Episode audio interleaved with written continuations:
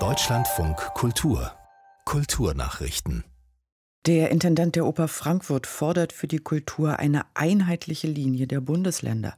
Er habe kein Verständnis dafür, dass ab 28. Dezember in Hessen, anders als in anderen Ländern, eine Großveranstaltung bei 251 Besuchern beginne, sagte Bernd Löbe. Wenn man nicht wolle, dass vor Publikum gespielt werde, solle man die Häuser offiziell schließen und nicht hoffen, dass sie irgendwann von selbst aufgeben. Kulturstaatsministerin Roth hatte zuvor die Beschlüsse von Bund und Ländern vom 21. Dezember begrüßt. Sie dankte für die Umsicht und Sorge für die Kultur. Dies zeige, dass gemeinsam zum Wohle der Kultur und der Gesellschaft gehandelt werde. Zugleich hat die Kulturstaatsministerin auf die Hilfe durch den Sonderfonds des Bundes für Kulturveranstaltungen hingewiesen. Eine befristete Sonderregelung sichere auch freiwillige Absagen, so rot. Dies biete eine tatkräftige Unterstützung, sorge sie sich doch um die Kulturveranstalter, Künstlerinnen und Künstler, die besonders empfindlich betroffen seien. Der türkische Kulturförderer Osman Kavala muss in Haft bleiben. Das hat bei einem Haftprüfungstermin ein Gericht in Istanbul entschieden.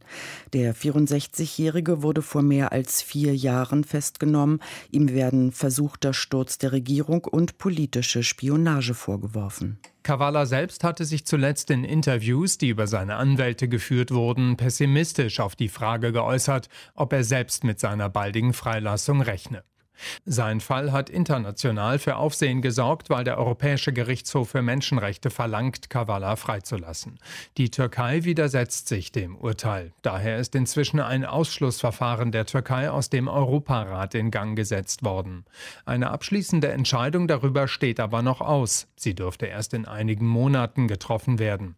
Ich denke, sagte Coldplay-Sänger Chris Martin der BBC, ich denke, unsere letzte richtige Platte wird 2025 veröffentlicht und danach gehen wir nur noch auf Tournee. Diese Ankündigung könnte Hand und Fuß haben, denn Martin hatte sich bereits vor zwei Monaten ähnlich geäußert, dass die britische Rockband nicht mehr als zwölf Studioalben aufnehmen wolle. Derzeit ist sie bei neun. Trostpflaster von Chris Martin, es könnten noch ein paar gemeinsame Sachen mit anderen Musikern folgen.